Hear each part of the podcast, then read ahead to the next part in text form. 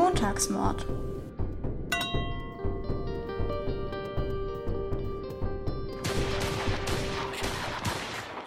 Hallo und herzlich willkommen zum Montagsmord. Wir sind Valerie und Sophie und wir reden über True Crime, Straftaten und Verbrechen.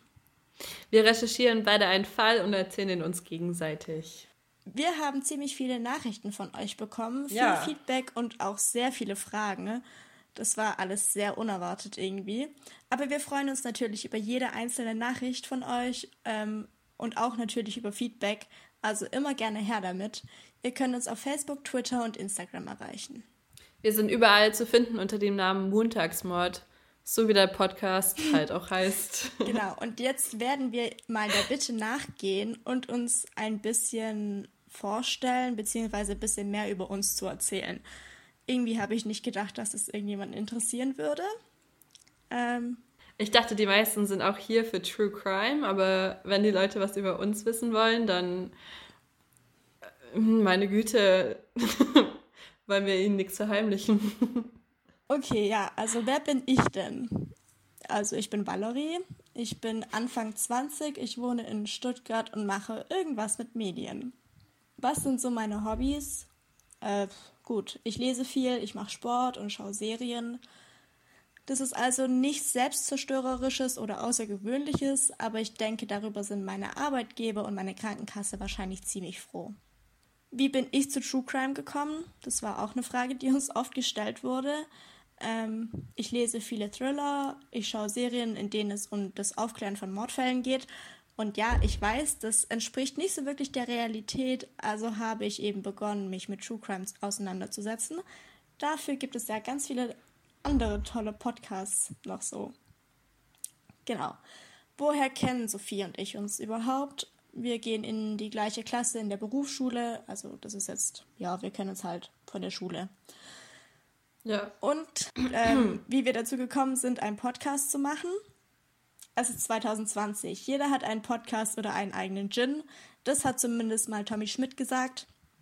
Aber Sophie hat mich einmal Sonntagmorgens angerufen und meinte, ja komm, lass doch mal einen Podcast machen. Und ich so, ja, okay. Und damit war es das eben. Ja, ich finde, es ist gut, wenn man mindestens eine Freundin oder einen Freund hat, mit dem man sich über True Crime und Mordfälle austauschen kann viele Leute werden so ein bisschen kritisch angeschaut, wenn sie äh, von Mordfällen äh, reden. Und ich denke, so jemand wie Valerie braucht man einfach in seinem Leben. Ja, das war ein kurzer, süßer Moment. Ja. ähm, ja, ich würde sagen, dann mache ich mal weiter mit meiner Vorstellung. Genau, wer bist du? Ähm, wer bin ich? Diese tiefgründige Frage. Ja, aber wirklich. Ich weiß nicht, ob ich dafür bereit bin oder die richtige Antwort habe. Ich versuche es mal ein bisschen kürzer zu fassen. Also ich bin Sophie. ja. ich bin auch Anfang 20, genauso wie Valerie. Meine Hobbys sind auch eher in die kreative Richtung, also auch so ein bisschen malen und so. Ich lese aber auch gerne und ich bin Tanzlehrerin für irischen Stepptanz. Wow, sehr interessant. Ähm, wie kam ich zu True Crime? Das haben wir in der zweiten Folge, meine ich, angesprochen, dass ich halt mit meiner Oma und meiner Mutter und meinem Opa immer äh, den Tatort geschaut habe, Sonntagabends. Und damals habe ich mich schon total dafür fasziniert. Und eigentlich wollte ich auch von klein an Polizistin werden, aber irgendwie hat sich dieser Traum dann doch geändert, als ich ein bisschen älter wurde. Ja, ich wollte auch Polizistin werden. Ähm, aber tatsächlich ähm, bin ich eben zu klein. Ja, obwohl haben wir uns nicht drüber unterhalten neulich, dass die Höhenbeschränkung ein bisschen gesenkt wurde. Also dass halt auch Ah, nee, stimmt, es war 1,60. Es wurde auf 1,60 gebracht. Genau, ja, so. 1,60. Und dafür bin ich eben immer noch zu klein. Also wahrscheinlich ja. werden viele sagen, ja, das ist nur eine Ausrede, aber es ist halt irgendwie so ein Einstellungskriterium und wenn man allein schon bei der Größe versagt, ja gut. Ja, das ist ein bisschen mies. Ja. Naja, ich glaube, du wärst trotzdem eine tolle Polizistin. Ich denke auch. Ja, aber ich, ich finde, wenn ich mir vorstelle, dass ich vielleicht auch mal größere Typen überwältigen müsste, da bin ich dann doch so ein bisschen so, hm, könnt ihr das wirklich? Ich könnte es wahrscheinlich nicht, aber ich bräuchte halt so einen sexy, großen, breiten, gut durchtrainierten Partner, der mit mir ja. dann die Leute verhaftet, so die bösen Typen. Und ich wäre dann einfach immer nur die kleine, gut aussehende, die nebendran läuft und sagt, den habe ich gerade verhaftet. Ja. ja. Sophie, was trinkst du? Gute Frage, Valerie. Ich trinke tatsächlich einen Wein.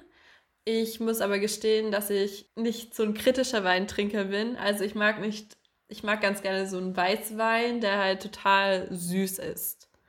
Worauf ich auch stehe, ist süße Weinscholle. Und viele werden mich dafür hassen. Und das ist einfach etwas, das ich in Kauf nehmen muss, glaube ich. Weil so eine süße Weinscholle ist echt was Nices. Äh, was gibt's Besseres als süßen Wein? Also wenn schon extra dran steht, sweet, dann ist er perfekt. Ja, bei mir steht königliche Mädchentraube. Lieblich. Ach, das klingt doch, ja, das klingt irgendwie ein bisschen pervers, aber er schmeckt gut. ja. Ähm, ich trinke tatsächlich auch einen Wein, weil wer unsere Beschreibung gesehen hat des Podcasts, der wird gelesen haben, dass da steht sowas wie, was haben wir reingeschrieben? Weniger Professionalität, mehr Alkohol und dass wir Wein trinken. Ja. Ja gut, es hat die letzten Male nicht so gut geklappt, weil wir Samstagmorgens aufgenommen haben und so Samstagmorgen um neun noch haben wir unser Leben unter Kontrolle in der Quarantäne, deswegen haben wir da noch nicht zum Wein gegriffen. Aber jetzt haben wir Freitagabend und wir dachten, jetzt müssen wir mal endlich diesem Konzept nachgehen, dessen eigentlich dieser Podcast aufgebaut ist. Und deswegen trinke ich auch Wein. Obwohl es spricht nichts dagegen, wenn man sich auch schon Samstagmorgens um 9 Uhr mein Gläschen Wein gönnt. Also finde ich tatsächlich nicht so schlimm. No judgment. Es gibt ja auch ein Weißwurstfrühstück oder ein schönes Sektfrühstück und da kann man ja auch Alkohol trinken ohne Problem. Und das, das, das genießt man ja auch. Das ist so startet man seinen Tag gut. Also wieso nicht Wein zum Frühstück? So einen schönen Frühstückswein. Ja, Sophie. Okay. ja, auf meiner Flasche steht tatsächlich nicht drauf, ähm, ob der süß oder sonst irgendwas ist, es ist ein Sauvignon Blanc aus Südafrika. Oh, wow. Wir haben entschlossen, auch eine Rubrik einzuführen. Ähm, und zwar ist die Rubrik, hat sie einen Namen, Sophie? Black's, Black Story Rubrik. Wow. Okay, ja, man sollte nicht meinen, dass wir irgendwas mit Marketing machen. Diese Rubrik heißt ja. Black Stories Rubrik. Man sollte nicht meinen, dass ich vorhin gesagt habe, dass zu meinen Hobbys Kreativität gehört. Okay, naja, auf jeden Fall dachten wir, dass es vielleicht ganz cool wäre, wenn immer einer dem anderen eine Black Story vorlesen würde und der andere muss erraten, was passiert ist. Weil können, also wir sind keine Polizisten, aber man kann ja insofern irgendwelche Fälle aufklären. Ja, durch ein bisschen logisches Denken und auch sehr, sehr weit hergeholtem Denken. Und ihr werdet dann wahrscheinlich auch alle sehr froh sein, dass ich nicht die Karriere zur Polizistin eingeschlagen habe, weil ich bin wirklich grottig schlecht in Black Stories. das wird sich noch rausstellen. Okay, äh, du bist dran. Okay. Oder du fängst an. Ja, ich lese es mal vor. Oben steht Upsi. Einer verlor sein Frühstück, zwei andere ihr Leben. Er verlor sein Frühstück und zwei verloren ihr Leben. Ja. Haben die drei zusammen gefrühstückt? Nein. Haben die drei sich gekannt? Nein. also sind die drei unabhängig voneinander? Ja, die drei sind total unabhängig voneinander. Das macht doch schon wieder überhaupt gar keinen Sinn. Ja. Willkommen zu Black Stories, würde ich mal sagen. Er hat seine, sein Frühstück verloren, das in einer Feschbodose war. Ähm, nein. Nein. Ich okay. glaube, er hat noch niemals von einer Feschberdose gehört. Ich glaube, er kennt das Wort Feschbar gar nicht, beziehungsweise er hat noch nie in seinem Leben das Wort Feschbar gesagt, geschweige denn irgendein Wort gesagt. Ist er, ist er ähm, stumm? Nein. Hä? Ist er tot? Nein. Der ist nicht tot, er hat sein Feschbar verloren. Ähm, hat der, der das Frühstück verloren hat, die anderen zwei umgebracht? Ja, genau, in einer gewissen Art und Weise. Also es war nicht seine Absicht, aber ja. Hat er sie überfahren? War es ein Unfall? Es war ein Unfall, aber er hat sie nicht überfahren. Du gehst aber schon mal in eine ziemlich gute Richtung. Ähm, die zwei, die aber tot sind, die haben sich aber gekannt. Ja. Ja. Die haben sich gekannt. Die waren zusammen unterwegs. Die waren zusammen unterwegs, genau. Es war kein Autounfall. Doch, es war ein Autounfall. Also hat er sie überfahren. Nein.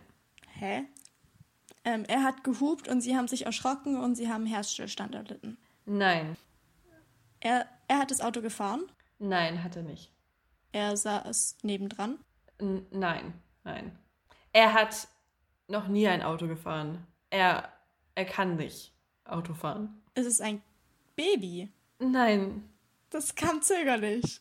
War es ein Kind? Nein, es war kein Kind. Ist er ein Mensch? Nein. Also, es ist kein Mensch, Nein, okay. Es ist also ein Tier. Ja. Vierbeinig? Mhm, Nein. Nein, nein, nein. Nein, nein, Was? nein. Keine vier Beine. Ich, Zwei. ja. Sophie, weißt du, wie dieses Tier aussieht? Ja, ja, ich weiß, wie es aussieht. ja, das Tier hat zwei Beine. Okay, war es ein Vogel? Ja. Wieso habe ich da so gezögert mit den zwei Beinen? Okay, okay, okay, ich hab's. Es ist ein Vogel, Okay. der auf die Windschutzscheibe Ja. eines Autofahrers sein Frühstück verloren hat. Und dann hat der Autofahrer nichts mehr gesehen und hat die zwei überfahren. Mm, ja, ziemlich nah dran. Willst du weiterraten oder soll ich es dir sagen? Ich würde sagen, das ist richtig. Ich würde sagen, es ist nicht richtig, aber. Aber ich logge ein. Okay, okay, du loggst ein. Hm. Ähm, ich hätte jetzt gerne diese Musik von Wer wird Millionär, wenn man einloggt. Weißt du, dieses. Okay, ich guck mal, ob ich das finde, wenn ich es schneide. Ansonsten, ich glaube, mein Ton war auch gerade ziemlich realistisch und das passt auch. Okay, ja. Also, die Auflösung ist: Ein Greifvogel hat sich einen dicken Karpfen gefangen. Ja. Auf dem Weg zu seinem Brutplatz über einer Landstraße entglitt ihm seine Beute. Der Fisch landete, in Anführungsstrichen, genau auf der Frontscheibe eines Autos, dessen Fahrer sich so erschreckte, dass er seinen Wagen über den nächsten Baum fuhr. Der Unfall überlebte, überlebte der Fahrer ebenso wenig wie der Fisch. Das Ding ist, hier sprechen sie nur von einem Fahrer. Und die sprechen nicht davon, dass nochmal jemand Der Fisch ist der zweite, der gestorben ist, Sophie. Ah, der Fisch ist der zweite. Oh, shit. Den Unfall überlebte der Fahrer ebenso wenig wie der Fisch. Wow. Toll, dass du mir gerade meine Backstory erklärst. Immer wieder gerne. Ja. Ich glaube, du wärst noch eine ziemlich gute Polizistin geworden. Juhu. Ja, aber ich, wenn ich kurz das Bild erklären kann, das, ähm, das es dazu gibt. Es ist praktisch ein Stein. Unter dem Stein sieht man Blut herauskommen und Schuhe. Also es sieht so aus, als würde dieser große, große Stein auf zwei Menschen liegen. Und man sieht halt nur noch die Fu Füße, also die Schuhe unten. An dem Stein steht einer und übergibt sich. Das passt so gar nicht zum Fall. Einer verlor sein Frühstück, also er übergibt sich, er verliert sein Frühstück und zwei andere ihr Leben. Oder er übergibt sich am Stein, an dem die anderen beiden ihr Leben verlieren.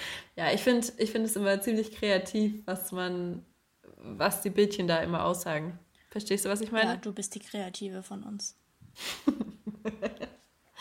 Ja. Dann schließen wir die Rubrik, oder? Ja, ich würde sagen, erfolgreich gemeistert. Zehn Punkte an dich. Zehn Punkte an Gryffindor. Ja, ich bin Ravenclaw. Ich weiß nicht, ob das jetzt hier zu viel Harry Potter Content ist. Gibt es jemals zu viel Harry Potter Content? Für mich nicht. Für mich auch nicht. Aber ich kenne unsere Hörer noch nicht so gut. Achso, du denkst, dass es nicht gut ankommt? Ja. Also widmen wir uns dem eigentlichen Sinn dieses Podcastes. Und zwar, es ist die dritte Folge und das Thema der heutigen Folge ist Einbruch. Ähm, wir haben ja letzte Woche schon so ein bisschen darüber geredet, dass wir es ja nicht so haben mit dem Abschließen. Und mein Fall letzte Woche war ja quasi auch schon ein Einbruch, aber der Mörder von Vanessa ist ja nicht eingebrochen, um zu klauen, sondern um sie umzubringen. Ähm, wir behandeln heute die Fälle in der Hoffnung, dass wir in Zukunft unsere Wohnungstüren abschließen, damit nicht jemand mitten in der Nacht vor unserem Bett steht. Ich habe letzte Woche an vier von sieben Tagen meine Wohnungstüre abgeschlossen und es war eben auch nur so, weil der Fall von letzter Woche mir vor Augen geführt hat, wie wichtig es ist, abzuschließen. Falls ihr also auch noch mehr Motivation braucht, abends aufzustehen, um abzuschließen, wenn ihr eigentlich schon im Bett liegt, dann müsst ihr euch diese zwei Fälle anhören, denn danach wollt ihr nie wieder mit nicht abgeschlossenen Türen schlafen. Mein Fall diese Woche hat sich in Tottenham zugetragen, einem Ort im Norden Londons und nicht im Ländle. Wir haben auch wieder Nachrichten bekommen, dass ihr es super findet, dass wir regionale Fälle behandeln, aber das ist hier eben nur begrenzt möglich. Und wir werden versuchen, so viele regionale Fälle wie möglich zu behandeln. Aber für das Thema heute gab es halt keinen so guten Einbruch, der hier in der Gegend passiert ist. Falls ihr aber von einem gehört habt, dann schreibt es doch gerne uns auf Facebook, Twitter oder Instagram. Bevor ich anfange mit meinem Fall, es geht um sexuelle Gewalt. Ähm, eine kleine Triggerwarnung. Gut. Ähm, Dorothy Woolmer, auch dort genannt, war 89 Jahre alt und sie wird von ihrer Familie als wundervolle Frau beschrieben, die voller Leben war. Sie war eine zierliche Person, so 1,50 Meter groß und wog 51 Kilo. Ihr Mann, der starb 2017 nach 64 Jahren Ehe und seitdem lebte Dorothy eben alleine als Witwe in ihrem Haus in Tottenham. Und am 5. August 2019 wurde Dot dann eben tot in ihrer Wohnung gefunden. Sie starb an mehrfacher stumpfer Gewalteinwirkung, vor allen Dingen im Bereich des Kopfes und der Leiste. Mm. Reese D., ein damals 23-jähriger junger Mann, der nur im Nebenort gewohnt hat, ich weiß nicht, wie man diesen Ort ausspricht. Versuch's einfach. Ähm, Haringey? Haringey? Haringey. Haringey. Genau, also ähm, Reese, der kommt aus Haringey und ähm, das ist nur ein paar Minuten mit dem Auto vom Tatort entfernt. Der wurde von seiner Oma großgezogen und lernte später seinen drogenabhängigen Vater kennen. Sein Vater brachte ihm dann bei, zu stehlen, um die Abhängigkeit zu finanzieren. Also auch Reese wurde drogenabhängig. Mehrere Tage bevor Reese bei Dorothy einbrechen wollte, kundschaftete er ihr Haus aus, um sicherzugehen, dass in diesem Haus eben eine ungeschützte und verletzliche alte Frau lebt. So ein ekliger. Und hier greift dieses klassische Vorurteil, es ist immer der Gärtner, denn er verrichtete bei Dot Gartenarbeit. Am 3. August brach Reese dann durch die Hintertüre in Dorothys Haus ein. Im Erdgeschoss suchte er nach Geld, fand aber nichts und ging deshalb dann die Treppe nach oben. Dort fand er Dorothy allein in ihrem Bett liegen, die eben geschlafen hat. Er hatte davor zwar schon was geraucht gehabt, aber laut Staatsanwalt Anthony Orchard äh, wusste er genau, was er tat, als er die 89-jährige alte Frau in ihrem Bett attackierte und mehrmals auf ihren Kopf einschlug, bevor er sie vergewaltigte. Das alles mit einem Schlagstock. Erst sieben Stunden später, also gegen sechs Uhr morgens, verließ er das Haus und ließ dabei ihren Geldbeutel und zwei Flaschen Alkohol mitgehen. Er ging, wie sollte es anders sein, zu seinem Vater, der ganz in der Nähe wohnte. Einige Stunden später sagte Reese zu einem Freund, den er dann getroffen hatte, er habe nur 100 Pfund bekommen und es sei es nicht mal wert gewesen. Zwei Tage später wurde Dorothy von ihrer Schwester tot und blutüberströmt in ihrem Haus gefunden. An ihr Reese DNA. Reese D. bekannte sich für Totschlag und Raub schuldig, er leugnete aber den Mord an Dorothy, eine Vergewaltigung und noch zwei Fälle sexueller Übergriffe, die ihm auch noch angehangen wurden. Der Richter sagte zu Reese, dass der Mord von sexuellen oder gar sadistischem Verhalten getrieben war, und er sagt, Frau Wulmer war klein und wehrlos und sie wussten das. Wegen ihnen starb sie an einem unvorstellbar schrecklichen Tod. Sie sind ein gefährlicher Mann. Er wurde zu lebenslanger Haft mit einer Mindesthaftstrafe von 34 Jahren verurteilt. Am dritten Tag des Prozesses gab er dann doch den Mord und zwei sexuelle Übergriffe zu. Er meint aber, sich nicht an die Tat erinnern zu können. Wie kann er denn eine Tat zugeben, wenn er sich nicht daran erinnert? Ja, das klingt alles ziemlich stark nach einer Ausrede. Alles, was er weiß, sei, dass er bei seinem Vater war, Crack geraucht hat und drei oder vier Flaschen Gin getrunken hat. Drei oder vier? Flaschen. Ganze Flaschen Gin. Ja. Alleine. Ja. Das ist eine Meisterleistung. Ja. Danach sei er gegangen, um ein Haus auszurauben, und er glaubt, er habe jemandem wehgetan. Das ist eine sehr euphemistische Aussage dafür, dass er sieben Stunden lang wahrscheinlich diese arme alte Frau gequält hat. Wow, irgendwie erinnert mich das an deinen letzten Fall, als der Täter das praktisch auch nicht richtig zugeben wollte. Ja. Oder das halt so ein bisschen schön geredet hat, als wäre es gar nicht so schlimm gewesen und als würde er sich auch gar nicht mehr so richtig dran erinnern, was er überhaupt getan hat. Ja. Um halt besser dazustehen und also davon zu kommen. Ja, also der Richter, der hat ihm ja scheinbar offensichtlich nicht geglaubt, weil lebenslang. Ja, das ist auf jeden Fall gut. Ich finde, wenn sie es schon lebenslänglich nennen, also das Leben ist ja nicht nach 15 Jahren vorbei. Für die meisten. Dann verstehe ich nicht, wieso es überhaupt lebenslänglich heißt. Da ist ja, das ist ja gerade mal irgendwie ein Viertel vom Leben. Also nicht mal. Dann wird deine Person nach deinen Rechnungen aber nicht so alt. Ja, gut. Wir, wir gehen ja davon aus, dass die Person das noch nicht mit zwischen 0 und 15 begeht. Weißt du, wie ich meine? Ich kann, weißt du, ich mache was mit Medien, damit ich nichts mit Mathe machen muss. Das heißt, Mathe war noch nie meine Stärke. Warst du nicht auf einem technischen Gymnasium? Ja, aber ich habe da auch nur Gestaltung und Medientechnik gemacht. Also ziemlich viel wir haben glückliche und traurige Punkte gemalt. So viel sage ich dazu. Punkte? Ja, aber glückliche und traurige Punkte. Der glückliche Punkt okay. ist rechts oben. Schön, ja, ähm, ja. Ich war auf einem Wirtschaftsgymnasium. Man sollte nicht meinen, dass ich das mit Dyskalkulie durchgestanden habe. Ciao. Ja, also ich habe keine nachweisliche Dyskalkulie, aber ich würde schon behaupten, dass ich sehr, sehr schlecht mit Zahlen kann. Deswegen, ja. Okay. Genau, das war es auch schon mit meinem Fall er war nicht so lange, aber ähm, der Raub, Überfall, Einbruch, wie auch immer man es nennen möchte, der ging ja sieben Stunden. Ich will nicht wissen, was in diesen sieben Stunden alles passiert ist. Ähm, was für einen schrecklichen Tod diese arme alte Frau sterben musste. Also es wird überall ähm, nochmal erwähnt, wie klein und zierlich sie war und dass sie halt überhaupt keinerlei Chance gegen diesen Reese hatte. Sie war ja 1,50, er soll irgendwie 1,92 oder so gewesen sein oder 1,90. Auf jeden Fall sehr viel größer und schwerer und ich meine, sie war 89. Was hätte sie schon großartig tun können? Ja, ich finde es auch immer besonders traurig, wenn es alte Menschen betrifft. Wenn die alten Menschen praktisch ihr ganzes Leben gelebt haben also ich nehme einfach immer an, sie hatten ein schönes Leben, so mehr oder weniger. Und dann endet das Leben nach so einer langen Zeit, aber so schlimm. Weißt du?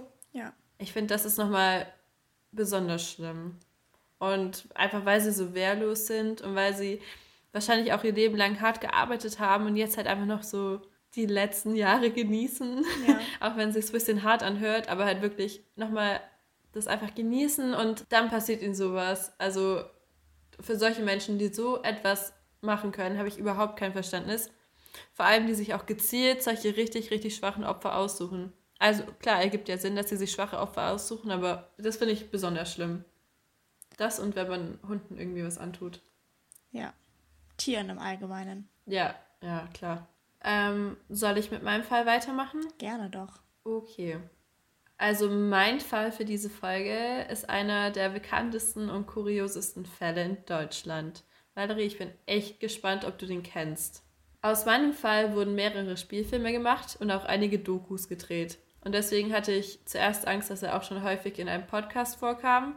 Aber ich konnte ihn bis jetzt in keinem richtig bekannten Podcast finden, beziehungsweise auch nicht in einer neueren Folge. Heute werde ich über den kuriosen, ungeklärten Mord auf Hinterkaifeck sprechen. Nie gehört. Echt? Mhm. Vielleicht, wenn ich dir von dem Fall erzähle, kommt er dir wieder ein bisschen bekannter vor. Ich denke, du hast mindestens schon einmal was darüber gehört. Okay. Hinterkaifeck ist der Name des Hofes der Familie Gruber. Obwohl der Ortsname Kaifeck in dem Namen des Hofes vorkommt, liegt der Hof in dem Dorf Gröbern in Bayern. Es ist das Jahr 1922. Ziemlich lange her. Bisschen älter der Fall. Zu der Tatzeit wohnen fünf Familienmitglieder der Familie Gruber auf dem Hof. Der Vater Andreas, 64, die Mutter Cecilia, und ich buchstabiere mal ganz kurz diesen Namen für dich. C, Ä, Z, I, L, I, A. Cecilia. Also ich nehme einfach an, dass man ihn normal Cecilia ausspricht. Ich kann aber auch gerne Cecilia sagen, wenn du möchtest. Nee, nee, Cecilia ist in Ordnung. Ja, denke ich auch. Also, Cecilia, 72, die in zweiter Ehe mit Andreas verheiratet ist, deren verwitwete Tochter Victoria, 35, und Victorias Kinder, wieder Cecilia, gleichgeschrieben. Die ist sieben und ist gerade erst eingeschult worden. Und Josef, der ist zwei. Die Geschichte fängt mit ein paar merkwürdigen Geschehnissen an. Mitte März 1922 wurde in der Nähe des Hofes eine Münchner Zeitung gefunden. Die Zeitung war sonst nicht in der Region verbreitet. Zuerst dachte Andreas Gruber, dass der Postbote einfach die Zeitung auf dem Hof verloren hat beim Austragen. Aber dann hat sich herausgestellt, dass niemand in der Umgebung diese Zeitung abonniert hat. Das klingt jetzt erstmal nicht so spannend, aber überleg mal, du hast halt einen richtig großen Hof, der dir gehört und du weißt alles, was da so vor sich geht. Und ich denke, da gab es jetzt auch keine richtig nahen Nachbarn, die dran gewohnt haben. Also, wie kommt diese Zeitung dahin? Ja gut, ich glaube 1922 hatten die auch noch nichts anderes zu tun, als sich über eine Zeitung Gedanken zu machen, die da ungeplant irgendwie auf dem Boden lag. Das mag auch sein. Aber ich glaube, ich habe mich auch gewundert, was diese Zeitung sucht. Die Zeitung hätte wahrscheinlich gar nichts gesucht. Das stimmt auch wieder. Einige Tage vor der Tatnacht entdeckt Andreas im Schnee Spuren. Genaue Fußabdrücke. Diese führten zu dem Hinterkaifeck-Hof hin, aber nicht mehr von ihm weg. Creepy. Fucking creepy. Mm. Wie aus so einem hässlichen Horrorfilm, den ja. wir auch letztens besprochen haben. Dazu kommt, dass die Familie berichtet, dass sie öfters beobachtet haben, dass ein Mann mit Schnäuzer sie vom Wald aus beobachtet. Was? An dieser Stelle wäre ich schon komplett raus gewesen. Ich hätte diesen Hof nie wieder betreten, aber nie wieder. Außerdem hört die Familie öfter in der Nacht auf dem Dachboden über ihren Schlafzimmern Schritte. Was? Ja. Warum wohnen die da noch? Ich wäre einfach gestehenden Fußes ausgezogen. Wie gesagt, ich wäre auch an der Stelle schon komplett raus gewesen, aber die Familie, ja, also die haben halt auch alles gründlich durchsucht. Zumindest der Vater Andreas hat alles durchsucht und er hat halt nichts gefunden oder niemanden, der da irgendwie war und dann hat, also er hat es halt für sich abgeschlossen irgendwie. Ja, weil soll es gewesen sein, der Heilige Geist oder wie? Des Vaters des Sohnes, ja, kann schon sein. Zu guter Letzt fehlt auch noch der einzige Haustürschlüssel. Hm. So viel zum Thema Abschließen. Das konnte diese Familie in dem Fall auch nicht mehr. Es ist der 30.3. Morgens entdeckt Andreas Gruber, dass das Schloss zu seinem Motorenhäuschen aufgebrochen wurde. Es gibt auch weitere Einbruchsspuren an der Tür zu der Futterkammer. Um 11 Uhr begegnet Gruber Lorenz Schlittenbauer, dem Ortsführer. Beide sind auf dem Weg in den Wald. Er berichtet ihm von dem Einbruch und der Spur im Schnee. Er trifft später noch eine weitere Person und berichtet ihr ebenfalls von den Geschehnissen. Und damals, 1922, so ein kleines Dorf, das spricht sich halt auch rum. Jeder wusste, dass irgendwie was Komisches bei diesem Hof passiert. 31. März, 16.30 Uhr, an einem Freitag. Die neue Magd Maria Baumgartner kommt auf dem Hof mit ihrer Schwester Franziska an. Nach circa einer Stunde verlässt die Schwester wieder den Hof. Die Schwester sagte später in einer Befragung, Maria lief mir nach dem Abschied nochmal nach, griff nach meiner rechten Hand und wollte mich gar nicht loslassen, als hätte sie etwas geahnt. Wir halten fest, es sind nun sechs Personen in diesem Haus. Nacht bricht an. Andreas Gruber zieht sich seine Schlafsachen an. Er macht sich fertig für die Nacht und ist dabei, ins Bett zu gehen. Die Frauen im Haushalt sind noch wach und haben sich noch nicht umgezogen. Der kleine Josef liegt bereits in seinem Kinderbett und schläft. Was ich als nächstes erzähle, ist nur eine Vermutung, was wahrscheinlich passiert ist. Zwischen 19.30 Uhr und 21 Uhr wurden die Familienmitglieder wahrscheinlich durch eine Kuh, die im Stall losgebunden wurde, nach und nach nach draußen gelockt. Hierbei handelt es sich um den Vater Andreas, die Mutter Cecilia, die Tochter Victoria und Victorias Tochter Cecilia. Im Stall angekommen, wurden sie bestialisch mit einer Kreuzhaue erschlagen. Was ist eine Kreuzhaue? Das habe ich mich auch gefragt. Es hat so einen Holzstiel und vorne so einen Metallbogen dran, weißt du? Es sieht aus wie so eine Hacke. Okay. Also sie wurden gehackt. Oh nein, darf ich das sagen? Mhm. Ja, ja, so wurden sie halt umgebracht. Also die hatten sehr schlimme Wunden am Kopf. Der Obduktionsbericht der kleinen Cecilia ergibt, dass sie noch zwei Stunden am Leben war, nachdem sie angegriffen wurde. Dabei riss sie sich büschelweise die Haare aus. Oh. Ich glaube, sie hatte echt große Schmerzen. Oder was ich mir auch gedacht habe, ist, vielleicht schwirrt dann das Gehirn an und sie wollte es irgendwie befreien. Vielleicht ist es auch schon zu weit gedacht. Ich bin kein Biologe oder Arzt. Alle Leichen werden auf einen Heuhaufen in der Ecke des Stalls gelegt. Nachdem der Täter die vier Familienmitglieder umgebracht hat, ging er durch den Stall ins Haus. Also da gab es noch eine Verbindung zwischen Stall und Haus, so eine kleine Tür, die halt direkt ins Haus geführt hat. Dort brachte er zuerst die Magd Maria um, die gerade noch am Koffer auspacken und einrichten war. Er ließ sie auf dem Boden liegen und deckte sie mit ihrer frisch bezogenen Bettdecke halb zu. Danach ging er in das Zimmer von Victoria und erschlug dort brutal den kleinen Josef in seinem Kinderbett. Er deckte danach das Kinderbett mit einem roten Rock ab. Spätere durchgeführte Versuche zeigten, dass Schreie aus der Scheune weder in der Marktkammer noch im Wohn- und Schlafzimmer zu hören waren. Am 1. April kamen die Kaffeeverkäufer Hans und Eduard Schirowski bei dem Hof an, um eine Bestellung aufzunehmen. Nachdem keiner auf ihr Klopfen reagierte, gingen sie einmal um den Hof, um nach der Familie zu schauen. Sie fanden aber niemanden. Das Einzige, was ihnen auffiel, war, dass das Tor zum Maschinenhaus offen stand. Sie gingen wieder. Die kleine Cecilia hätte am 1. und am 3. April wieder zur Schule gehen sollen. Dort fehlte sie unentschuldigt. Außerdem fiel auf, dass die Familie am 2. April nicht zum Sonntagsgottesdienst gekommen war. Am Montag, dem 3. April, bemerkte der Postbote, dass die Post vom Samstag noch unberührt war und dass anscheinend niemand auf dem Hof war. Am Dienstag, den 4. April, kam der Monteur Albert Hoffner nach Hinterkaifeck um den Motor der Futterschneidemaschine zu reparieren. Er wartete eine Stunde darauf, jemanden aus der Familie anzutreffen und fing dann einfach an mit der Reparatur. Nach circa viereinhalb Stunden war er fertig und bemerkte, dass die Scheunentür offen stand und der Hund, der in dem Haus gebellt hatte, auf einmal draußen angeleint war. Er schaute kurz in die Scheune, ging aber nicht hinein.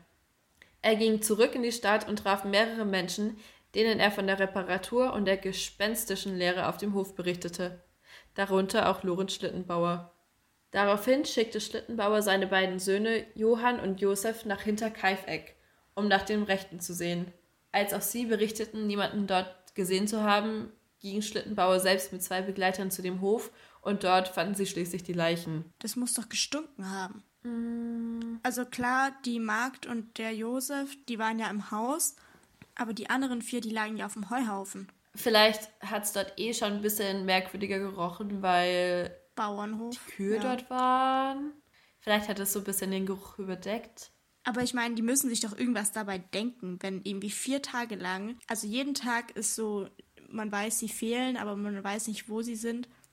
Als ob die sich nicht irgendwas dabei gedacht haben irgendwann. Ja, aber die wussten ja nicht alle, dass sie fehlen, weißt du? Also die hatten sich ja nicht untereinander abgesprochen. Der eine wusste, dass sie an dem Tag fehlen, der nächste wusste, dass sie an dem nächsten Tag fehlen. Aber die haben ja nicht gesagt, jo, wie lange hast du jetzt die Grube nicht mehr gesehen? Ey, ich vier, fünf Tage schon nicht mehr. Ja, gut. Aber jetzt halte ich fast. Zwischen dem Tatzeitpunkt und der Entdeckung der Tat vier Tage später muss der Täter sich noch in dem Haus aufgehalten haben. Ja. ja. Das Vieh wurde nämlich versorgt, also getränkt und gemolken. Was? Ja. Du brichst ein, stalkst erstmal diese Leute, bringst sie um, richtig brutal, und denkst dir noch so, jetzt erstmal die Kühe versorgen. Mhm. Also das Vieh wurde versorgt und außerdem entdeckte die Polizei, dass der gesamte Brotvorrat aufgebraucht wurde und Fleisch aus der Vorratskammer frisch aufgeschnitten wurde. Ich glaube, würde ich irgendwo einbrechen, dann würde ich auch erstmal den Brotvorrat aufbrauchen. Natürlich. Als die Polizei in dem Tatort eintraf, waren sie zuerst einmal damit beschäftigt, die Schaulustigen fernzuhalten. Der Mord hatte sich schnell im Dorf rumgesprochen und zahlreiche Dorfbewohner sind direkt zu dem Hof, um sich das Ganze anzuschauen. Damals gab es halt keinen Tatort und so haben sich halt damals vielleicht die Crime Junkies ihre Bedürfnisse befriedigt. Ja. Weißt du, wie ich meine? Als die Polizei den Hof genauer durchsuchte, fanden sie auf dem Dachboden eine Heudecke, die den Boden bedeckte. Das Heu war vermutlich so ausgestreut, um Schritte zu dämpfen. Unter anderem fand man auch zwei Mulden in einem Heuhaufen auf dem Dachboden, bei denen man sich sicher ist, dass sich hier Personen befunden haben mussten. Man entdeckte auch, dass die Dachziegel so verschoben wurden, dass man den ganzen Hof im Überblick hatte. Was? Wie viel Mühe kann ja. man sich geben? Ja. Zuerst dachte man, dass Raubmord das Motiv war, denn die Familie hat für die damalige Zeit einiges an Geld gehabt. Dieses Motiv wurde aber angezweifelt, weil man sich nicht sicher war, wie viel Geld mitgenommen wurde. Beziehungsweise es wurde halt so viel Geld zurückgelassen, dass es eigentlich kein Raub gewesen sein konnte. Und man hat auch nicht richtig gesehen, dass das Haus durchsucht wurde. Man hätte halt locker das Geld gefunden. Es waren ca. 1800 Mark, wenn ich mich nicht schätze. Und es war einfach in einem Schrank versteckt. Oh, ich hätte auch gern so viel Geld. Ja. 1800 Mark damals, ich glaube, da war man halt schon echt Millionär. Ich weiß ja nicht, wie viel das in heutigem Geld ist, aber denkst du, weißt du, so umgerechnet, sie waren damals ziemlich reich. Also für die damaligen Verhältnisse waren sie ziemlich reich. Ich wollte gerade sagen, ja, wenn man das Bar zu Hause rumliegen hat, aber da gab es ja wahrscheinlich noch keine EC-Karten. Ja, obwohl ich muss sagen, bei dem Fall, zuerst als ich 1922 gehört habe, da dachte ich mir auch so, boah, Steinzeit. Ich wusste gar nicht, was es damals schon alles gab, weißt du. Dann habe ich mich daran erinnert, mein Opa wurde 1920 geboren. Nee, 1924. Also kann es ja damals gar nicht so eine richtige Steinzeit gewesen sein.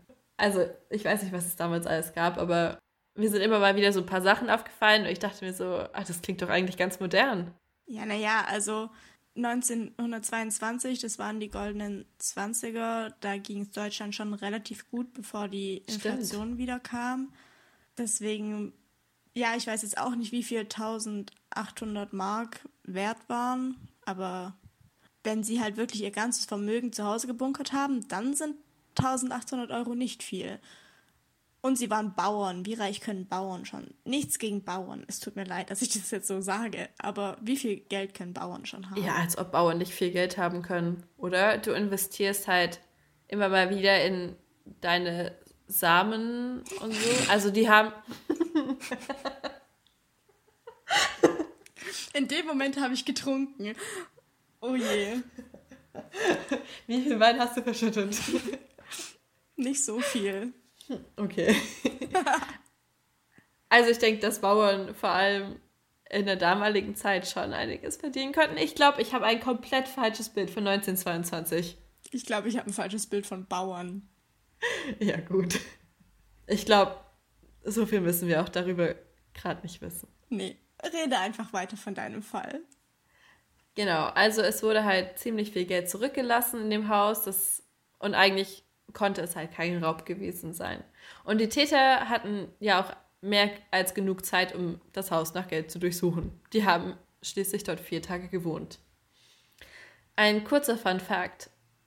Naja, wenn man es so als Fun bezeichnen kann. Man hat die Obduktion mehr oder weniger direkt auf dem Hof durchgeführt, auf einem Seziertisch. Steril. Ich stelle mir das so vor, direkt in dem Hof zwischen den Kühen. Die Kühe sind so ein bisschen so dabei, aber nicht wirklich, schauen so ein bisschen zu. So war es bestimmt nicht, aber schon merkwürdig. Dass wir, bestimmt haben sie es auch drin gemacht und nicht draußen. Ich weiß nicht, wieso ich es mir draußen vorstelle. Ja, vielleicht direkt auf dem Heuhaufen, da wo sie lagen. Oh, das wäre richtig steril. Obwohl man sagt, dass Heu eigentlich ganz steril sein soll. Also früher wurden da ja auch Kinder reingelegt und Kinder drauf geboren, weil Heu so steril. Ich mach weiter. Ich glaube, steril ist das falsche Wort. Für die damaligen Zeiten, oder? Ich glaube, du meinst vielleicht eher warm und weich. Aber steril ist Heu, glaube ich, nicht. Okay, das kann auch sein. Oder? Ich weiß nicht. Ich weiß nicht mal, wo ich diese Information her habe. Oh doch, ich weiß es. My Big Fat Gypsy Wedding. Kennst du die Kenn Show? ich nicht. Ja, okay. Ist nicht schlimm. Weiter im Fall. Ja, mh, mm. Also man hat die Obduktion mehr oder weniger direkt auf dem Hof durchgeführt. Dabei hat der Gerichtsmediziner allen Opfern die Köpfe abgetrennt und mit diesen wurde später spiritistische Sitzungen mit Medien durchgeführt. Dabei kam aber nichts raus. Mit, stopp, mit Medien? Ja. Nicht, nicht solche Medien, mit denen wir es zu tun haben. Du meinst Medius? Ne? Nein, ein, ein Medium, mehrere Medien, oder? Äh, ich würde Mediumse ah. sagen. Mediumse? ja. Wieso kann es nicht trotzdem Medien sein, oder? Ja, also okay mit Medien. Mediumse. okay, also mit 1, 2, 3 Medi. Medium. Dabei kam aber nichts raus. Und da wollte ich dich fragen, glaubst du an sowas? Nein. Okay. Du etwa? Nein, nein, nicht wirklich. Okay. Falls du denkst, der Fall ist noch nicht crazy genug für mich, da geht noch was, dann habe ich hier jetzt noch ein paar Sachen für dich. Also, lass uns mal über das Thema Inzest sprechen. ja, das hättest du jetzt nicht erwartet, oder? nee. Also, die gute Victoria hatte ja zwei Kinder, Cecilia Junior, die sieben war, und Josef. Es wird gesagt, dass der kleine Josef seinen Opa auch als Vater hatte. Ja. Zwischen Andreas und Victoria gab es nämlich, seitdem Victoria 16 war, eine inzestuöse Beziehung.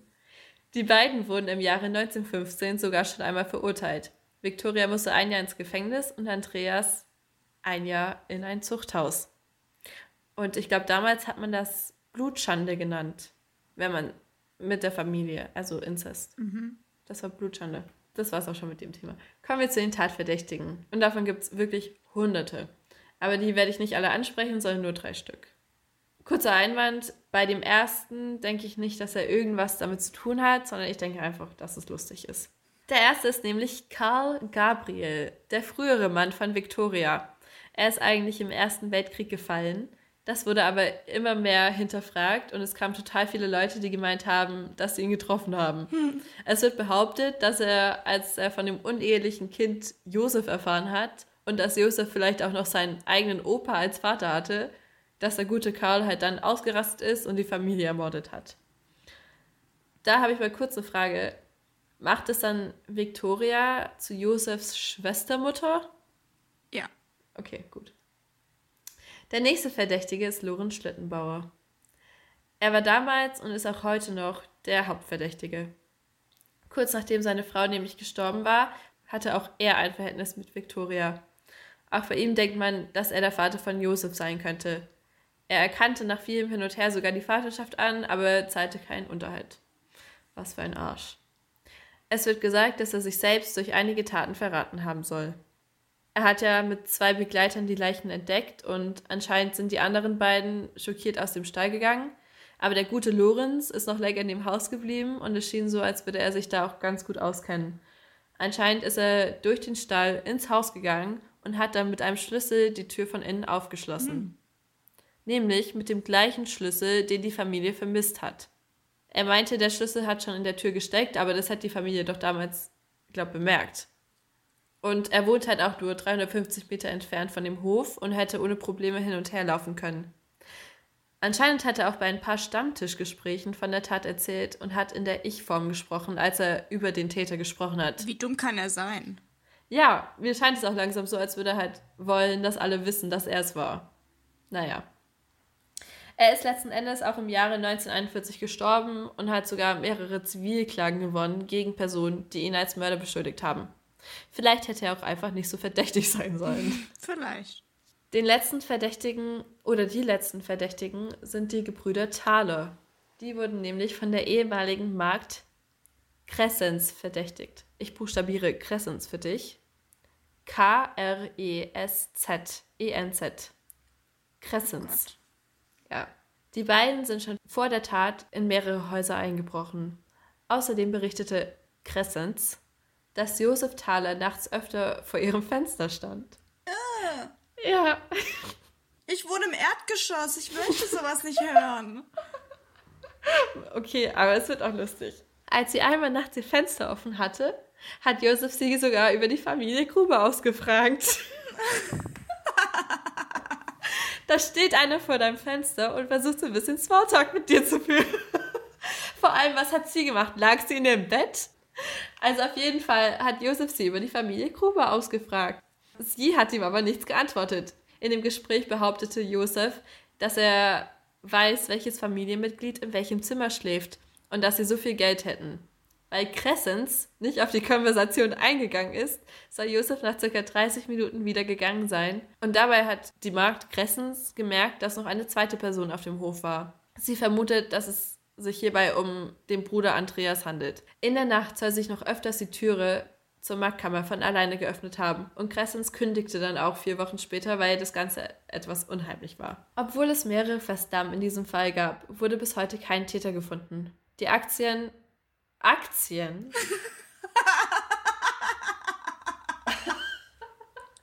Auf jeden Fall. Nicht die Aktien wurden geschlossen, sondern die Akten 1955. Die Akten wurden 1955 geschlossen. Die letzte Vernehmung fand allerdings 1986 statt und der Kriminalhauptkommissar ermittelte auch noch in seinem Ruhestand weiter. Im Alter von 83 Jahren übergab er 2018 jedoch die gesammelten Akten zu dem Fall an das Bayerische Polizeimuseum in Ingolstadt. Da sind sie noch bis heute zu sehen. Und ich habe gelesen, dass die Köpfe der Familie nicht mit der Familie begraben wurde. Sondern auch ausgestaltet? Leider nein. Sie wurden in diesem, wie heißt, dieses Gerichtsrechtsmediziner, diese Kammer da. Auf jeden Fall, sie wurden als Beweis oder so aufgehoben, aber im Zweiten Weltkrieg wurde es bombardiert und da sind die Köpfe dann auch draufgegangen. oh nein. Auf jeden Fall, die gibt es auch nicht mehr. Und das war mein Fall. Creepy. Man weiß nicht, wer es war, man ja. weiß nicht, aus welchem Grund. Ja. Und überhaupt. Was halt auch komisch ist, ist, dass das so kurz passiert ist, nachdem diese neue Magd Maria an den Hof gekommen ist. Also die dachten ja, vielleicht ist es ein Raubüberfall, vielleicht hat es irgendwie was mit Victoria zu tun, weil Victoria hatte halt einiges am Laufen, wenn man das so sagen kann. Aber ich finde es halt mega komisch, dass diese Magd ankam und zwei Stunden später halt direkt ermordet wurde. Hm. Naja, traurig, dass es niemals aufgeklärt werden wird. Es gibt echt so viele Verdächtige. Dass es da keine genaueren Hinweise gibt, ist eigentlich schon ist echt frustrierend. Ja. Aber es war halt 1922. Ja, und gerade dieser Monteur, der wurde erst 19, ich glaube 53 oder so vernommen zum ersten Mal. Und er war ja praktisch dort, als wahrscheinlich noch der Täter dort war. Also, ja. weißt du, der Monteur, der dieses Futterteil da repariert hat. Er hat ja mitbekommen, der Hund hat die ganze Zeit im Haus gebellt. Der arme Hund, der muss ja verhungert nee. Ach nee, das Vieh wurde ja versorgt. Ja, alles, die Täter oder der Täter hat sich um alles gekümmert. Nett von ihm. Ja, schon. Aber ich finde es einfach so creepy, dass er ankam, der Hund war im Haus, hat gebellt, er repariert das Ding, kommt wieder raus, Hund ist draußen angeleint. Er hat ja auch gemeint, dass er nicht weiß, ob die Scheunentür offen war, als er dort ankam, weil er hat es ja im Nachhinein erst gemerkt. Und er weiß halt nicht, ob es davor war oder nicht. Und ich, also es ist halt 1953, also wirklich einige Jahre nach der Tat. Und da kannst du dich halt auch nicht mehr so gut erinnern. Nee. Schon crazy das Ganze. Na gut, damit ihr heute Nacht trotzdem gut schlafen könnt, haben wir hier noch ein paar skurrile Schlagzeilen, über die wir bei unserer Recherche gestolpert sind, um das Ganze ein wenig aufzulockern. Ich habe sieben Schlagzeilen gefunden und die würde ich dir jetzt mal vorlesen. Ja, ich freue mich drauf. Hessen. Polizisten verfolgen Einbrecher mit Traktor. Passend zu deinem Fall. War das auf dem Dorf oder? Ich gehe mal davon aus. Ist es ein Polizeitraktor in Blau? Hat er eine Sirene und so ein Blaulicht? Ich glaube, ein Polizeitraktor wäre einfach in jeglicher Hinsicht unpraktisch. Naja. Ähm, zweite Schlagzeile. Einbrecher kocht in WG-Küche. Okay, erstens, ich finde es mega problematisch, in einer WG-Küche zu kochen, weil WG-Küchen in meiner Erfahrung sind nicht die besten Küchen. Da ist wohl was dran. Also von Sauberkeit her hat er sein eigenes Essen mitgebracht, weil ich glaube, in der WG gibt es auch nicht so viel Essen normalerweise. Hauptsächlich, wenn da halt Studenten wohnen. Das war wahrscheinlich ziemlich karg. Äh, wahrscheinlich nur Nudeln mit Pesto. Kann man das schon kochen nennen? Ja, man muss dann die Nudeln kochen und dann. Ja, manche bezeichnen es als Kochen. Okay, wir bleiben beim Essen. Stuttgart, Einbrecher stehlen drei Tonnen Reis. Okay. Ich weiß gar nicht, was ich dazu sagen soll. Vielleicht hatten sie ein größeres elektronisches Gerät, das irgendwie in Reis baden sollte, weißt du? Was halt in oh, Wasser. daran habe ich gar nicht gedacht. Vielleicht so ein 82 Zoll Fernseher oder so, der ja. im Regen stand. Ja. Und dann dachten sie sich so, okay, gute Frage, sagt, leg's in Reis, dann brauchen wir jetzt erstmal richtig viel Reis. Ja, und vor allen Dingen Reis wird in diesen Mengen dann doch sehr teuer. Denkst du? Was kostet eine Packung Reis? Ich glaube schon, dass es teuer ist. Bei drei Tonnen. Weißt du, wie viel drei Tonnen sind? Das ist mein Auto. Ja, okay, das stimmt auch wieder. Ich, ich dachte gerade nur ans Verhältnis, weißt du, wie viel Reis man bekommt in so einer kleinen Packung für das Geld. Aber ja. da dachte ich falsch. Ja, oder vielleicht war es auch ein Asia-Imbiss oder sowas, der Reis gebraucht Ja, ich habe jetzt an ein chinesisches Schnellrestaurant gedacht. Mhm. Nächste Schlagzeile: Einbrecher geht duschen. Ich frage mich, wie wurde das rausgefunden? Ich habe den Artikel nur kurz überflogen. Sie kam nach Hause und hat gesehen, dass einer in ihre Dusche geduscht hat. Wieso geht man dann direkt von einem Einbrecher aus? Na, weil er nicht dazugehört hat in das Haus. Also sie ist nach Hause gekommen, sie hat alleine gewohnt und dann stand da einer in ihrer Dusche und hat geduscht. Ach, sie hat ihn gesehen in der Dusche. Ja. Ich dachte, sie wäre einfach heimgekommen und die Dusche wäre nass gewesen oder so. Nein. Ich, hat sie dann die Polizei gerufen? Ja. Okay, und er wollte einfach nur duschen. Das stand da nicht. Ha, okay. Ähm, falls ihr denkt, ihr seid sicher, wenn ihr eure Haustüre abgeschlossen habt und Sophies Fall euch schon nicht vor Augen geführt hat, dass auch das nicht immer hilft. Erfurt, Dieb steigt durch Hundeklappe ein. Oh, ist das eklig. Überleg mal, wie dünn der sein muss. Der muss sich da ja richtig durchwursteln. Ja. Überleg mal, du stehst in der Küche, da ist so diese Tür mit der Hundeklappe und du siehst einfach nur, wie er da streckt er da zuerst den Kopf durch oder zuerst die Arme und greift so rum. Oh. Wie so eine Spinne, die sich aus so einer Bananenschale raus. Ja! Ey, denkst du, er hat zuerst den Kopf durchgestreckt, aber dann kommen halt die Arme nicht mehr nach. Ich glaube, er hat die Arme so wie so ein Köpfer. Ja, genau. Die Arme so zusammen dann kann man ja die Schultern irgendwie so. Wieso erläutern wir das gerade so genau? ich weiß es nicht. Überleg mal, du siehst aber zuerst diese Arme. Und denkst du, er ist komplett durch die Hundeklappe durchgegangen? Oder hat er durch die Hundeklappe durchgegriffen und hat dann so die Türklinke aufgemacht? Also dann müsste er aber ziemlich lange Arme gehabt haben. Also bei einem Menschen meiner Größe wäre das unmöglich. Aber ich bin kein Maßstab. Äh, vorletzte Schlagzeile. Mutmaßlicher Einbrecher räumt auf, statt zu klauen. Es war wohl auch eine WG. Kann gerne mal bei mir einbrechen. Einbrecher einfach mit einem Putzfimmel.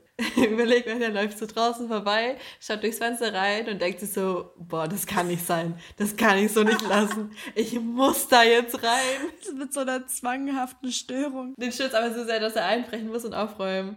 Vielleicht wurde er ja danach eingestellt und wurde dann bezahlt dafür. Hm. Gut, und das letzte, also ich möchte damit vielleicht jetzt nicht gerade auf meinen Fall verweisen, aber hätte Dorothy nicht geschlafen, dann hätte sie vielleicht das gleiche gemacht. 82-jährige Bodybuilderin verprügelt Einbrecher. Richtig nice. Das macht er bestimmt nie wieder. Ich glaube auch nicht. Wir haben ja gesagt letztes Mal, oder in der letzten Folge, wir werden uns heute die Kriminalstatistik von Stuttgart anschauen. Was denkst du, Sophie, wie viele Einbrüche gab es 2019 in Stuttgart? Mehrere hunderte. Also Vielleicht zwischen 300 und 400. Du bist ziemlich gut im Schätzen. Nur in letzter Zeit. Wohnungseinbruchdiebstähle gab es 2019 474. Das sind 23,4 Prozent weniger als im Vorjahr und davon wurden im Januar mehr als 8 Prozent der Einbrüche begangen und dann fällt die Zahl der Einbrüche bis im Juli auf unter 4 Prozent und danach steigt sie wieder bis auf über 14 Prozent im Dezember. Also es ist quasi so eine Welle. Es ist so im Januar so mittelhoch, dann senkt es ab bis im Juli und geht danach wieder hoch bis im Dezember. Gibt es bei Einbrüchen auch so ein Sommerloch? Ich dachte, das kennt man nur aus dem Betrieb, wenn da weniger Verkäufe getätigt werden, aber anscheinend bei Einbrüchen gibt es auch. Also ich könnte mich jetzt weit aus dem Fenster lehnen und behaupten, das hätte was mit der Dauer der Sonnenstunden zu tun, aber das wäre ja natürlich sehr oberflächlich betrachtet. Ich hätte eigentlich gedacht, dass gerade im Sommer mehr Einbrüche getätigt werden, weil da mehrere Leute im Urlaub hm, sind. Ja, auch eine gute Theorie. Ähm, man kann aus der Statistik auch herauslesen, dass freitags und samstags deutlich mehr eingebrochen wird als an anderen Tagen und die meisten Einbrüche werden zwischen 15 und 18 Uhr begangen, also dann, wenn niemand zu Hause ist, aber auch dicht gefolgt von den Abendstunden 18 bis 21 Uhr. Also gerade jetzt. Sophie. Sorry. Wir haben 21.30 Uhr, Valerie. Du bist safe. Die Zahl der Gesamtstraftaten lag 2019 bei 54.347. Das ist ein Plus von einem Prozent im Vergleich zu 2018. Bedeutende Zunahmen waren hier Betrug, Leistungserschleichung, Straßenraub und Computerkriminalität. Die Aufklärungsquote der Gesamtstraftaten in Stuttgart liegt bei 59,9 Prozent und ist im Vergleich zum Vorjahr zurückgegangen. Damals, damals, vor einem Jahr waren es 63 Prozent oder so. Und ich finde 59,9 Prozent ist jetzt nicht so viel, oder? Nee. sind es einfach zu viele für Stuttgart? Also kommen die nicht hinterher oder? Das weiß ich jetzt nicht. Hm. Morde gab es in Stuttgart tatsächlich auch nicht so viele. Es waren nur neun, aber das ist immerhin ein Plus von 125 Prozent. Im Vergleich zum Vorjahr waren es nämlich nur vier. Badums für alle Zahlenkenner. Wow. Ähm, dafür gab es 2019 32 Straftaten gegen das Leben und davon waren 21 Totschlag, zwei fahrlässige Tötungen und eben die neun Morde. Also ich habe gedacht, es sind irgendwie mehr, aber im Vergleich zu anderen Städten in Baden-Württemberg sind wir in Stuttgart auch mal wieder relativ sicher, denn pro 100.000 Einwohner kommen bei uns 8.561 Straftaten und da liegen wir weit hinter Mannheim und Freiburg mit über 10.000 Straftaten auf 100.000 hm. Einwohner. Ja, schon ganz gut eigentlich. Ja. Wir wurden ziemlich sicher. Ich habe mich da bestimmt eineinhalb Stunden durch diese Statistik durchgeschlagen, durch Zahlen und Fakten und es gibt darin super viel Interessantes, aber das würde hier definitiv den Rahmen sprengen. Also wer mehr darüber wissen will, auf der Seite des Presseportals der Polizei Stuttgart gibt es die Kriminalstatistik mit 77 Seiten. Wow. Nur für dich zur Info vielleicht, Sophie, wenn man nach der Kriminalität nach Stadtbezirken geht, wohnst du in einem sichereren Stadtteil als ich. Echt? Ah, wie schön. ja. Okay, krass. Aber du wohnst ja auch eher in der Stadt drin. Also da wohne ich ja noch ein bisschen außerhalb. Ja, also ergibt ja eigentlich schon Sinn. Du wohnst zentraler. Ja. Ah, interessant. Sophie, wie bist du auf deinen Fall gekommen? Weil also ich habe wirklich, ich wusste, ich habe nichts gefunden. Ich habe stundenlang gegoogelt und ich wusste irgendwann nicht mehr, welche Wörter ich noch in diese Google-Suchleiste eingeben soll, um irgendeinen Fall zu finden. Ja, bei mir war es auch ziemlich schwierig. Ich habe die ganze Zeit Einbruch, Mord. Einbruch mit Mord. Ja. Mord nach Einbruch und sowas eingegeben. Mord mit Todesfolge. Ja. Okay, so weit habe ich noch nicht gedacht. Das war ein bisschen zu wortgewandt für mich. Ich habe dann gedacht, wann hängt halt Mord mit Einbruch auf jeden Fall zusammen? Und dann dachte ich mir, Familienmord. Weißt du? Weil normalerweise ist die Familie ja daheim zusammen und wird dann dort umgebracht. Und dann habe ich nach Familienmorden gesucht. Mhm. Das war auch ziemlich schwierig zum Durchsuchen, weil überleg mal, ganze Familie stirbt, Einbrecher tötet Familie. Weißt du, da wirst du ja verrückt, wenn du sowas die ganze Zeit eingibst. Aber ich habe was gefunden. Ich habe wirklich, ich weiß nicht, was ich in meine Suchleiste eingegeben habe, bis ich endlich auf diesen einen Fall gekommen bin, der halt nicht mal in Deutschland stattgefunden hat. Aber nun gut. Ich wollte eigentlich das Balkonmonster machen aus Hamburg und Hannover, aber das wurde erst neulich von einem anderen prominenten Podcast, würde ich jetzt mal behaupten, gemacht. Und deswegen dachte ich, das kann ich ja jetzt nicht auch schon wieder machen. Das Balkonmonster, davon habe ich noch nie gehört. Und ich muss sagen, ich sitze ja auch gerade und habe Blick auf unseren Balkon und mir läuft es gerade eiskalt den Rücken runter. Okay, kurze Zusammenfassung. Es war ein Typ, der immer auch die Wohnungen ausspioniert hat und dann nachts durch die Balkontüre in die Wohnungen eingestiegen ist und daraufhin dann die, ich weiß nicht, ob er jede Frau, die dort gewohnt hat, vergewaltigt hat. Auf jeden Fall war es halt eine Frau, die auch einen Sohn hatte. Und dann ist er in diese Wohnung eingestiegen und hat diese Frau irgendwie brutal vergewaltigt und dann umgebracht. Und den Sohn auch. Verdammt, hat er sie überhaupt umgebracht? Auf jeden Fall hat er sie vergewaltigt und hat sie ausgeraubt. Also er hat immer die Kreditkarten oder EC-Karten mitgenommen und ja, er war ein Serieneinbrecher, also er hat das bei sehr, sehr vielen Häusern gemacht. Und es war halt dann dieser eine brutale Fall, wo er dann die Frau so krass ähm, vergewaltigt hat, während der Sohn eben im Nebenzimmer geschlafen hat. Das ist so eklig. Einfach dieser, ich finde den Namen an sich schon so schlimm, das Balkonmonster. Das klingt so ein bisschen niedlich fast. Also es klingt, als könnte es auch irgendwie so eine ganz strubbelige Pflanze sein, weißt du, die auf dem Balkon steht. Das Balkonmonsterchen. No. Aber es ist einfach so ein Serieneinbrecher. Du wohnst ja auch im Erdgeschoss und du hast auch einen Balkon. Ich wohne auch mhm. im Erdgeschoss und habe einen Balkon. Ich glaube, ich muss gleich mal den Rollladen runterlassen, weil ich fühle mich gerade mega beobachtet. Ich habe leider keinen Rollladen an meinem Balkon. Hast du nicht? Mhm. Passt schon, glaube ich. ich hoffe. Ich werde wahrscheinlich heute Nacht meine Wohnungstüre und meine Zimmertüre abschließen. Ich glaube, das ist eine sehr gute Idee, Valerie. Okay, dann beschließen wir die Folge, oder? Ja, würde ich sagen. Die Formalitäten? Ich glaube, ich bin dieses Mal wieder dran, oder? Haben wir da wirklich ein System? Ja, das erste Mal war ich, das zweite Mal du, jetzt wieder ich. Okay, dann würde ich sagen, du bist dran. Abonniert uns auf Spotify und überall, wo es Podcasts gibt. Folgt uns auf Instagram, Twitter und Facebook. Wir freuen uns über jede Nachricht, über Feedback. Wir versuchen auch, nein, nicht wir versuchen, wir antworten auf jede Nachricht. Und ja, dann würde ich sagen, bis nächste Woche, Montag. Ja, das würde ich auch sagen. Bis Montag. Bis Montag.